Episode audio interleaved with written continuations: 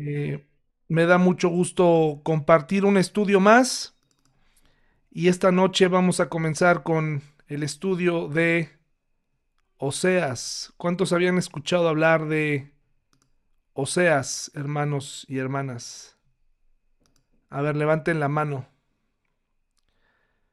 Bueno, a ver, espérenme, déjenme. Muy bien, pues vamos a estudiar el libro de Oseas. Es muy interesante, hermanos y hermanas, este libro que vamos a comenzar eh, tiene características muy interesantes eh, que creo que nos pueden ayudar a todos. La Biblia es un libro que no se puede terminar de estudiar. Todo el tiempo es un libro diferente, es un libro que nos proporciona información vigente, continua, eh, es una fuente que no se agota. Estamos continuamente sorprendiéndonos de lo que podemos eh, ir descubriendo. Esta tarde es la introducción al libro de Oseas. Les voy a dejar con algunas eh, preguntas, con tratando de dejar algunas dudas para que el próximo miércoles podamos discutirlas. Se ha ido el año, nos estamos preparando para el cierre y para comenzar un nuevo año y qué mejor que hacerlo estudiando su palabra. Para mí, hermanos y hermanas, sería más fácil, francamente, tomar el libro de Jonás, que me encanta, tomar el libro de Juan, que me encanta, libros que ya hemos estudiado en el pasado, tomar el libro de Hechos o algunos otros, pero creo que incluso para mí es, es, más em, retador y buscar en aquellos libros que a veces pasamos por alto o que hemos escuchado. Y, creo que de esta forma podemos exigirnos mutuamente en el estudio de la Biblia. Dice eh, nuestra presentación, Oseas, es la primera parte, la parte introductoria, y estoy citando para comenzar este estudio el libro de Isaías, capítulo 6, versículo 8, cuando Isaías, eh, muy dispuesto, da una frase eh, que es muy importante para todas las personas que han querido eh, servir a Dios. hoy en día, pues me parece todos los cristianos deberíamos tener esta actitud.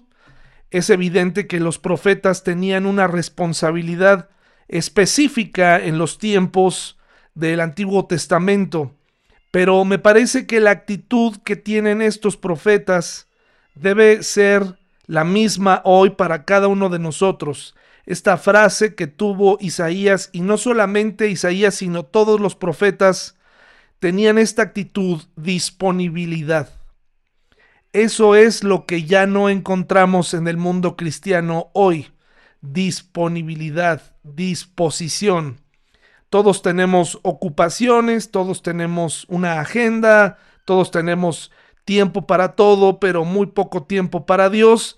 De tal forma que estas palabras, estos oídos, como lo veíamos el domingo, que han sido entrenados para lo que nos conviene, tienen que voltear a ver a Dios, buscar a Dios. Por eso es que esta frase de Isaías se vuelve muy importante. Cuando, Jesús, cuando Dios le llama, Él dice, aquí estoy yo. Le dije, envíame a mí. Esa frase es eh, una frase retadora. Aquí estoy yo, estoy disponible Dios. Yo he querido servirte, no solamente de palabra, no solamente Em, en ciertos momentos, sino aquí estoy, envíame a mí. Estas frases de hombres comunes y corrientes que decidieron servir a Dios eh, a pesar de todo, dejando atrás a sus familias, dejando atrás sus em, vidas cotidianas. Y bueno, hoy Dios no necesariamente te está pidiendo eso, pero aunque no vivimos las mismas cosas que un profeta del Antiguo Testamento, creo que Dios sí demanda de nosotros disposición para poder dejar en caso de que sea necesario e incluso para dejar aquellas cosas que nos parecen buenas, que nos parecen correctas, que nos parecen estilos de vida, que nos parecen inofensivos.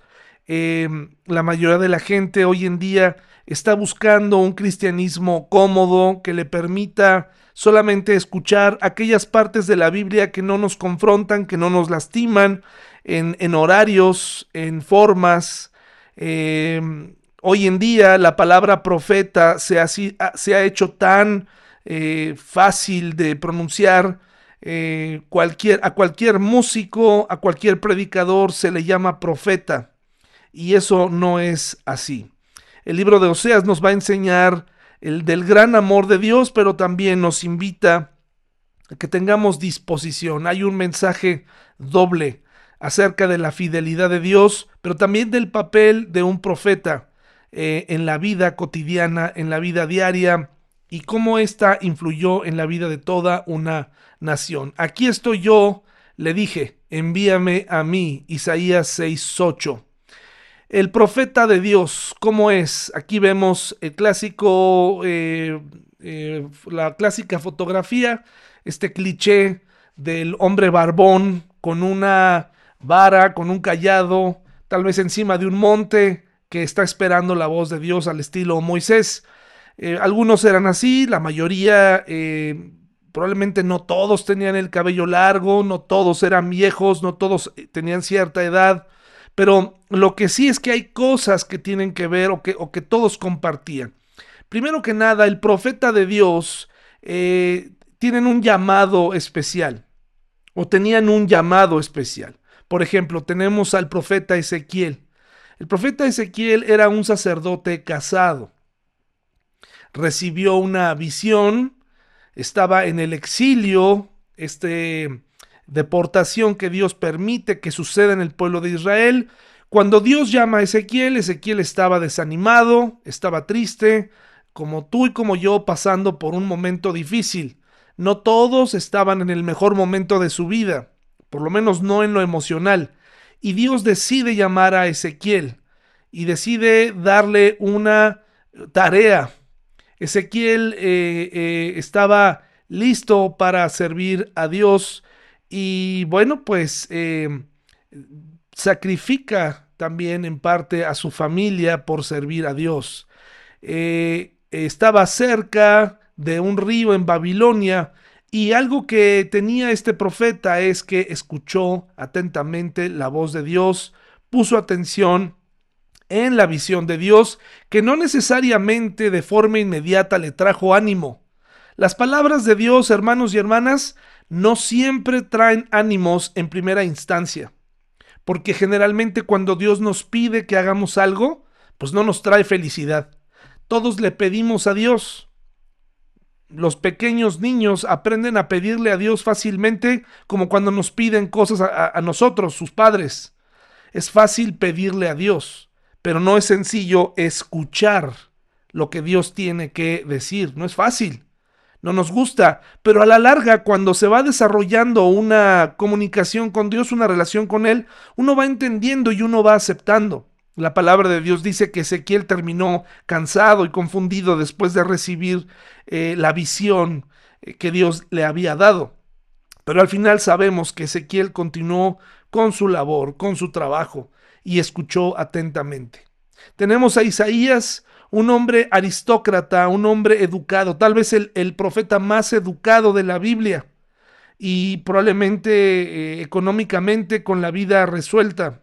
Decide renunciar a esto, un hombre también eh, casado, er, se casó, eh, si no me confundo, él mismo se casa con una profetisa.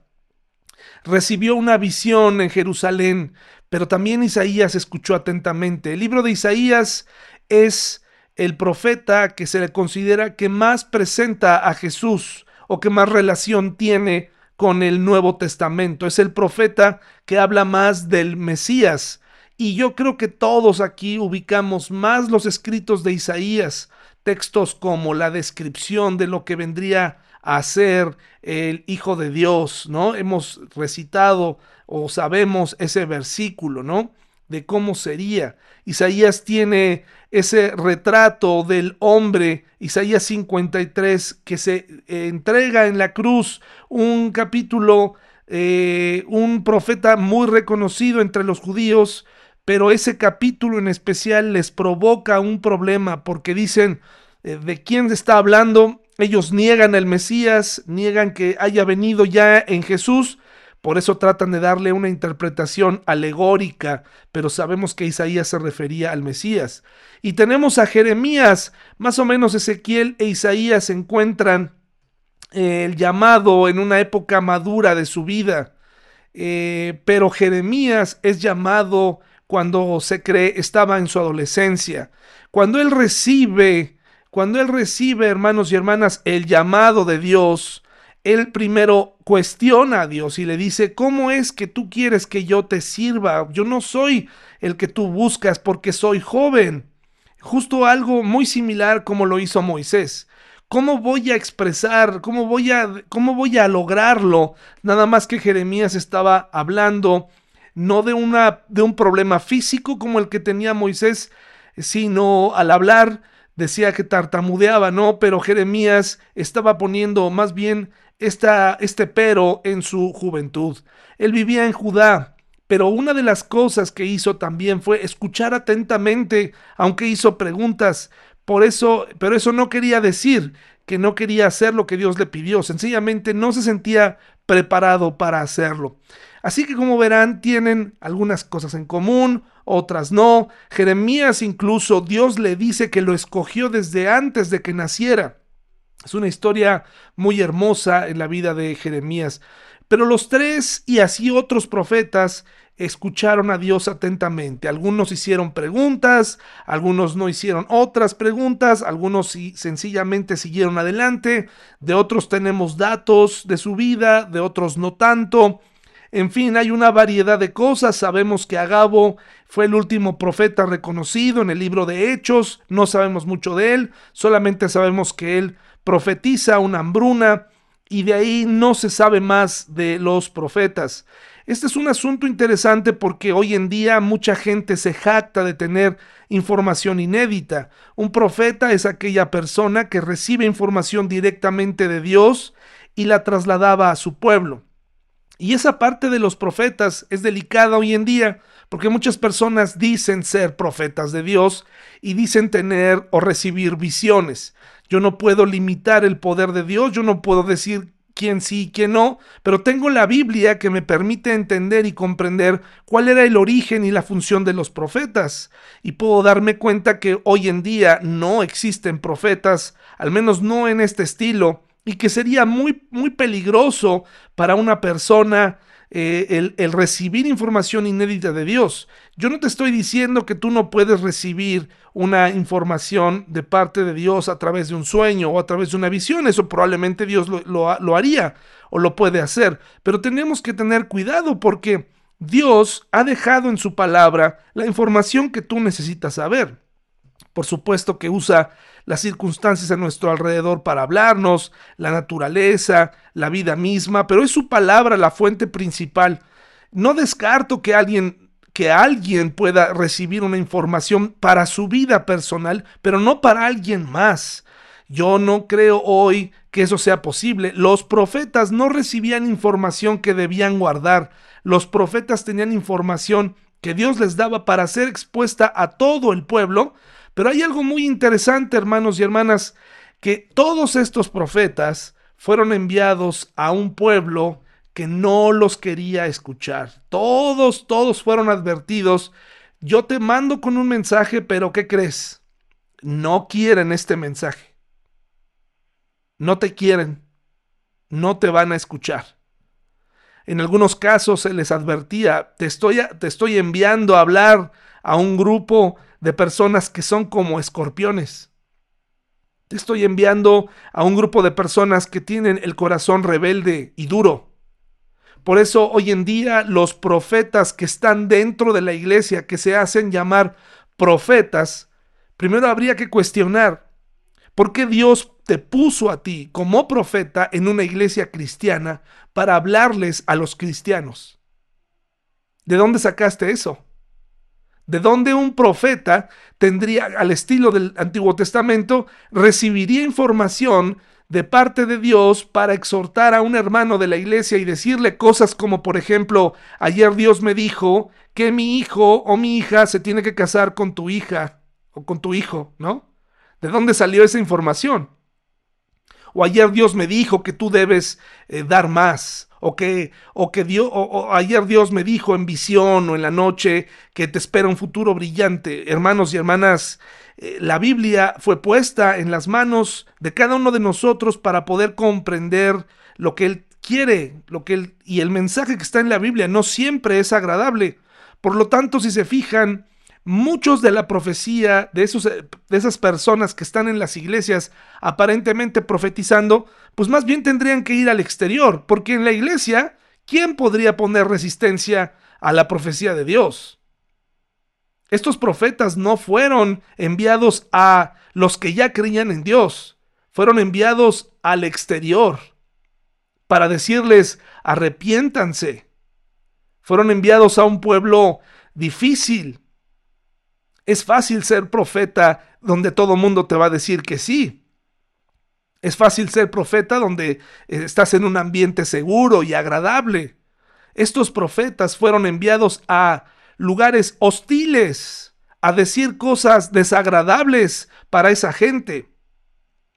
Es por eso que hoy sí cuestiono mucho que haya personas que se dicen tener información profética inédita para cristianos porque esa información que nos habla, eh, no adulteres, no mientas, no, eh, eh, no hagas esto o aquello, ten una vida limpia, haz morir lo terrenal en ti, pues eso ya está en la Biblia.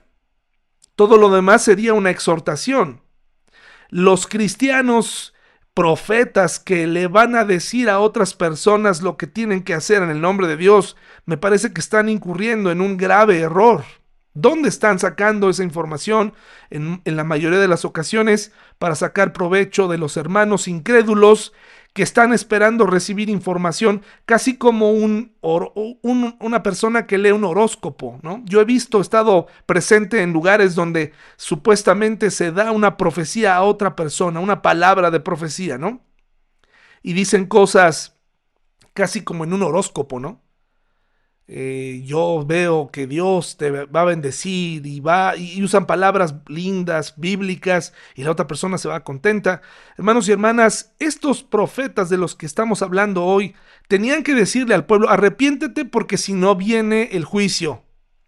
Y la gente pues no les aplaudía. En algunos casos pues veían el milagro del arrepentimiento, las naciones se arrepentían, como en el caso de, de Jonás, por eso no quería ir a Nínive, porque sabía que Dios iba a perdonarles si el pueblo se arrepentía y así fue por un tiempo hasta que volvieron a sus mismos caminos y en el pueblo de Israel muchas veces esto era casi como un círculo vicioso, ¿no? Casi siempre el pueblo regresaba a la misma al mismo pecado, a la misma idolatría. Entonces por eso habría que cuestionarnos si realmente hoy hay varones o mujeres que puedan profetizar. Eso es muy delicado. Cualquier persona que diga que lo hace, tendríamos que pasarlo por la lupa, no de la opinión de una iglesia, sino de la Biblia. ¿Qué características tenían estos profetas y qué cosa me estás diciendo? Porque la mayoría de las veces los profetas tenían la dura tarea de decirle a la gente lo que no querían escuchar. Hoy en día se puede decir que existe un grupo de personas parecidas al profeta, de lo que habla el Nuevo, Testamento, y eso serían los maestros o algunos pastores, ¿verdad? Que están dando o repitiendo. Los profetas actuales realmente son, somos repetidores de lo que ya dijo la Biblia, y fuimos llamados a tener una vida que sea agradable a Él, pero ya no hay información inédita. La Biblia está completa y ahora está puesta para ser predicada y repetida y a veces o muchas veces se dicen cosas que a las personas no nos gustan escuchar. Pero de ahí en fuera dar un juicio inédito de parte de Dios es muy delicado. Bueno, pues este pueblo fue, eh, estos profetas fueron enviados en estas circunstancias. Vamos a tomar aquí otro ejemplo de esto que les menciono acerca de los profetas. Dice Jeremías 2, el versículo 2, la primera parte, una de las cosas que tenían estos profetas, aparte de ser valientes, aparte de que tenían que, que ser, eh, estar dispuestos, que tenían que eh, mirar hacia adelante, incluso echarse en contra a sus propios paisanos, eh, a esta gente necia, dura. Dios le dijo a Jeremías, ve y anuncia a gritos este mensaje. Dice la palabra de Dios, Hebreos 1.1, hace mucho tiempo Dios habló muchas veces y de diversas maneras a nuestros antepasados por medio de los profetas. Vemos en nuestra imagen este hombre como esos predicadores o como esas personas actuales que desde las plazas públicas llaman a las personas al arrepentimiento y mandan un mensaje. Lo que sí no podemos negar es la valentía que se necesita para hablar a un grupo de personas que descansan un domingo o que viajan en un camión o que están un sábado en un kiosco y las personas se levantan y hablan y les dicen cosas duras como arrepiéntate, etcétera. Eso se requiere mucha valentía. A lo mejor no es el mejor de los métodos, pero en la época de los profetas, ellos no podían guardarse el mensaje, tenían que proclamar en las calles, arrepiéntanse o el juicio de, de Dios caerá sobre ustedes. Algunos escuchaban, algunos otros no, como en los días de Noé, cuando tuvo que hacerla de profeta, le dijo a las personas, arrepiéntanse porque va a llover, porque viene el juicio de Dios, la gente no hizo caso, y así, y en el pueblo de Dios, mucha gente que conocía la ley se había alejado en pos de la idolatría, que fue el pecado más popular. Dice la palabra de Dios en Hebreos 1.1, hace mucho tiempo Dios habló muchas veces y de diversas maneras a nuestros antepasados por medio de los profetas, pero dice Hebreos 1.1 en, en, el siguiente, la siguiente parte, en el, en el 2, nos dice que hoy ha decidido hablarnos a través del Hijo. Es a través de Jesús hoy quien tenemos la información necesaria para saber qué nos depara. Él es el Salvador y Él quiere que seamos eh, mensajeros Dice, y ahora en estos últimos días nos ha hablado por medio de su Hijo. Dios le prometió todo al Hijo como herencia y mediante el Hijo creó el universo. Ahora tú y yo somos este tipo de profetas que habla, pero que habla de Jesús. No con información inédita, sino ahora Él nos ha hablado a través del Hijo, de su palabra, del verbo de vida, y ahora nosotros también hablamos con este o deberíamos hablar con este mismo valor. Las características eh, de físicas de estos eh, o, de cómo compartían con efusividad el mensaje deben seguir hoy, ¿verdad? Es un ejemplo que debemos seguir. Valentía, eh, hacerlo en todo momento para este mundo que está cada vez complicándose más. Pero ¿qué es Oseas? ¿Quién es Oseas, hermanos y hermanas? ¿Quién es Oseas?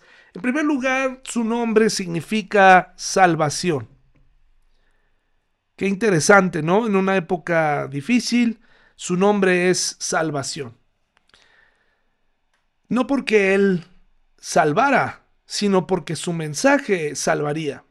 Entonces tú y yo, hermano y hermana, aquí tenemos algo en común con Oseas. De alguna forma también nuestro nombre es salvación porque ahora hemos recibido ese mensaje y ahora lo tenemos que compartir para que la gente pueda llegar a conocer a al Salvador. Tenemos la tarea de reconciliar a este mundo con Dios. Entonces pudiéramos llamarnos también nosotros así como seas. Cargamos un mensaje de salvación. Ahora, eh, su mensaje, hermanos y hermanas, se vincula con su vida personal más que otro profeta. Es decir, pues podemos saber, hermanas y hermanos, que Oseas no nos dice mucho de su origen, no sabemos mucho de él, no sabemos mucho de dónde viene y otras cosas, pero sí sabemos desde un evento personal cómo Dios quiso usar esto para enseñarle a las personas, para enseñarle al pueblo de Israel. Entonces su mensaje se vincula para que la gente pueda llegar a conocer a Dios con su vida personal. Aprendemos en esta introducción que tu vida personal también puede ser o es utilizada hoy en día para que el mensaje llegue. Tu vida familiar ya es un mensaje.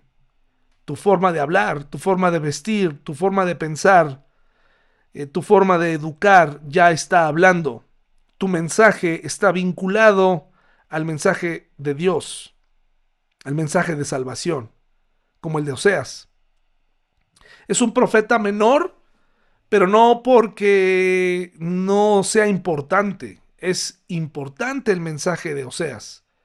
Es un profeta menor únicamente por la clasificación, es decir, mientras Ezequiel tiene un montón de capítulos, mientras Isaías tiene un montón de capítulos, más de 40, mientras Isaías tiene 60 o más, eh, casi 70, mientras eh, Jeremías tiene un montón, pues el profeta menor Oseas tiene apenas 12, 14 hermanos, 14 versículos, 14 capítulos. Por eso es catalogado menor, pero no porque no sea importante.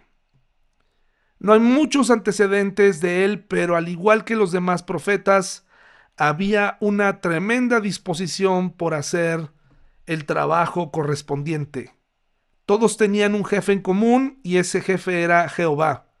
Todos los que estamos aquí tenemos un jefe en común, alguien a quien nosotros le reportamos diariamente, a quien le tenemos que decir, a quien le tenemos que honrar, a quien tenemos que glorificar, a quien le vamos a entregar cuentas. Aunque no hay antecedentes, antecedentes de Oseas, sabemos que él estuvo dispuesto a servir al jefe de jefes, hermanos y hermanas. Ahora, por favor, vaya conmigo a Oseas 1, versículos 1 y 2.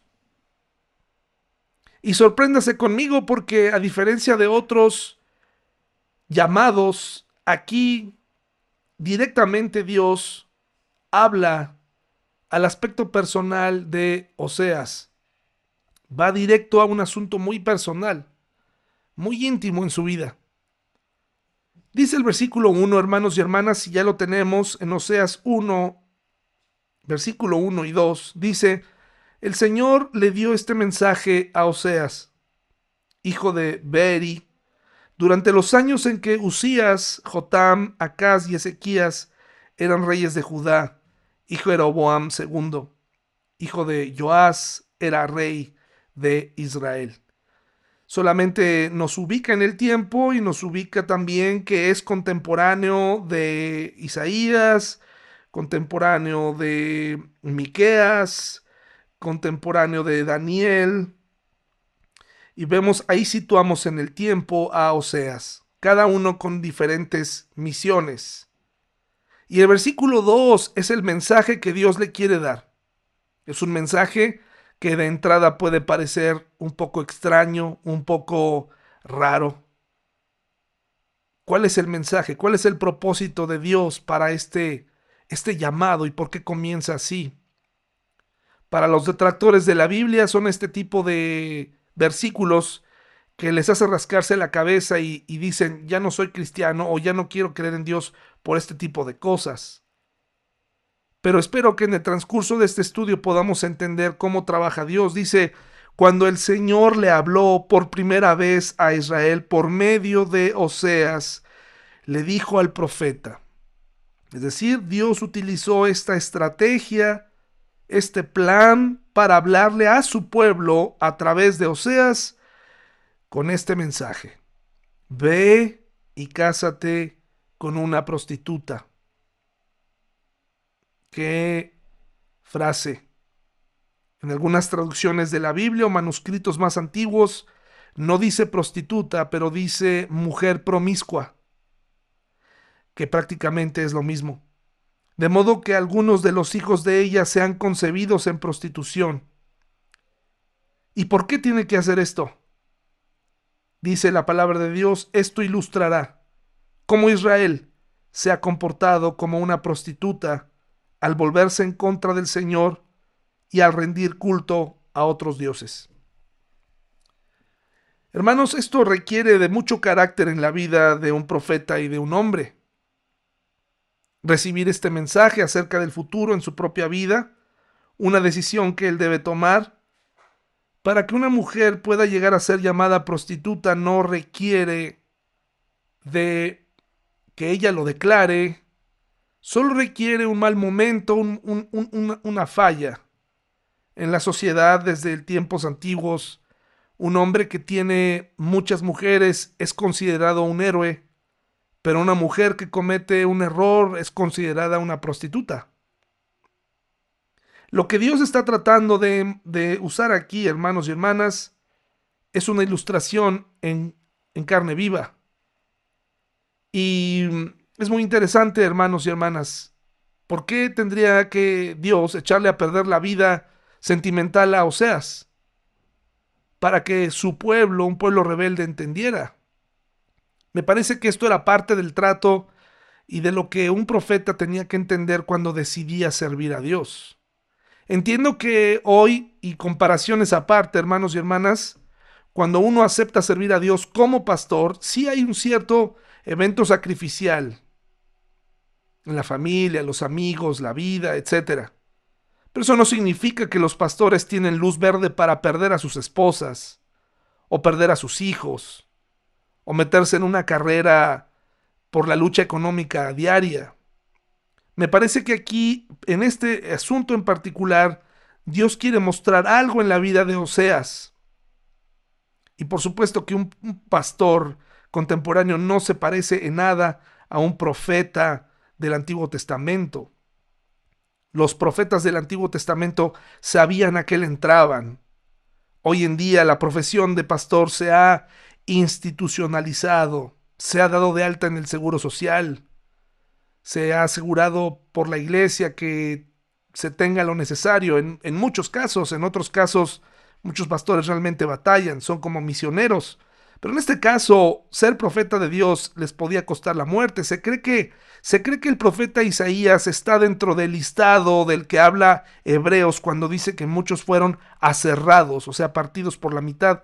Se cree que Isaías está en ese listado. Muchos de estos profetas morían de esa forma. No todos fueron arrebatados al cielo, en el cielo como eh, al estilo Elías. Entonces, ¿por qué Dios permitió esto? Hay cuatro posturas respecto a este mandato de Dios para que podamos entenderlo esta noche. Y se los voy a dejar aquí para que lo discutan mientras cenan. Ahí está la familia Rosiles perfectamente situada para poder hablar sobre esto cuando terminemos la reunión. Y el próximo miércoles podemos discutir alguna de estas posturas.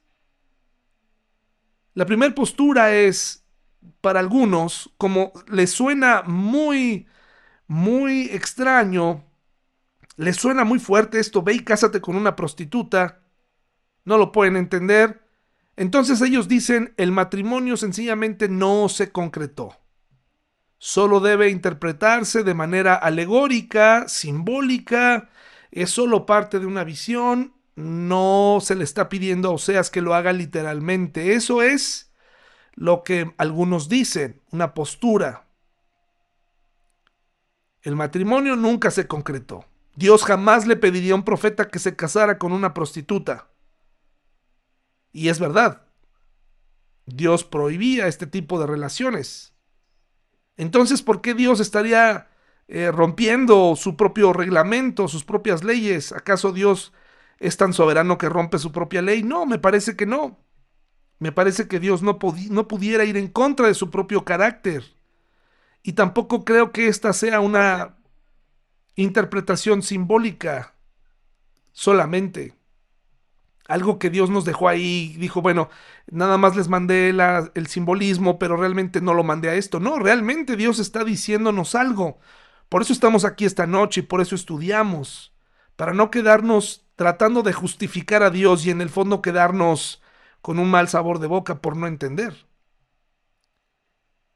La segunda postura es que la mujer infiel solamente fue infiel religiosamente, que no era una prostituta en sentido literal, que se casara con una mujer que fuera idólatra, que se inclinara ante otros dioses, que hiciera eh, una infidelidad eh, yendo en pos de otros dioses, que de vez en cuando esta mujer alabara o decidiera alabar a otros dioses de naciones vecinas. Y dice, no, Dios no jamás pudiera enviar a un profeta a casarse con una prostituta. Por lo tanto, seguramente esto era solamente un simbolismo de una prostitución religiosa. Pero no lo veo así, porque incluso se está hablando de que Oseas tenga hijos con esta persona. Está hablando de una relación. No está hablando solamente de un asunto eh, de una mujer, porque ¿por qué habría Dios de hablar así? ¿Por qué usar un hombre así? Aunque en realidad la prostitución y la idolatría se, se, usan mucho en la Biblia. Esta figura de ir en pos, eh, buscar la prostitución y, refiriéndose a un pecado de idolatría, se ocupa mucho en la Biblia para hablarnos de esta falla. Dios evidentemente no estaba tratando de enseñarnos esto en este pasaje. Realmente era algo que iba a ocurrir. La otra postura era que en realidad sí era prostituta y que al menos, o que al menos ya tenía experiencia para cuando el profeta se casó con ella y que Oseas estaba completamente em, consciente y que fue literalmente a buscar una prostituta en aquel lugar, en aquella entrada de la ciudad, en aquella plaza, en aquel sitio y seleccionó a una mujer y se casó con ella y cumplió lo que Dios le dijo, pero esto sigue sin resolver el problema moral. ¿Por qué Dios tendría que romper su propio su propia ley? Me parece que sigue sin satisfacer lo que estamos buscando esta noche. ¿Cómo poder seguir eh, sin violar lo que Dios es y su carácter y aún así saber que Dios le ordenó esto, como parece decírnoslo aquí, ¿cómo puede estar esto en armonía con quien Dios es y con lo que le pidió que Oseas hiciera?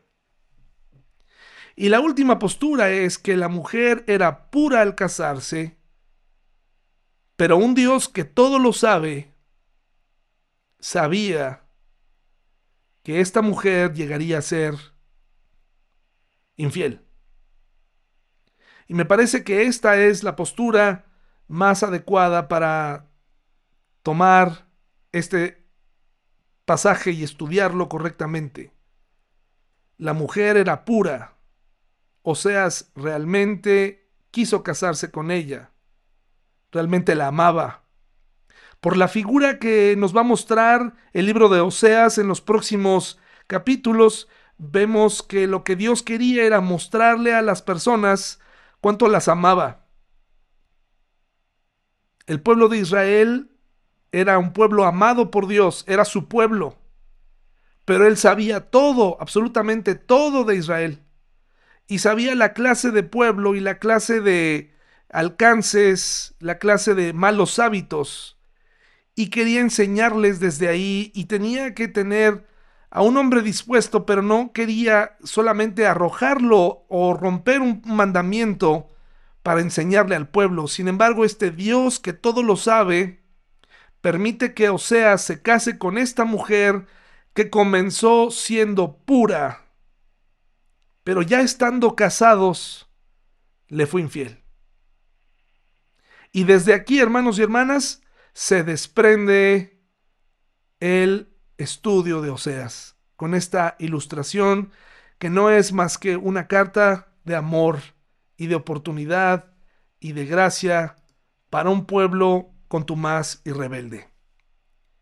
Discutan estas cuatro posturas, hermanos y hermanas, y nos vemos el próximo miércoles para seguir estudiando a qué se refería el Señor Jesús, a qué se refería nuestro Dios, a qué se refería esto y por qué Dios permitió que esta familia se destruyera de esta manera. ¿Qué nos quiere enseñar Dios a través de la familia de Oseas y a través de esta relación eh, complicada que Oseas tuvo que experimentar? Hermanos y hermanas, nos vemos la próxima semana para continuar con nuestro estudio de Oseas.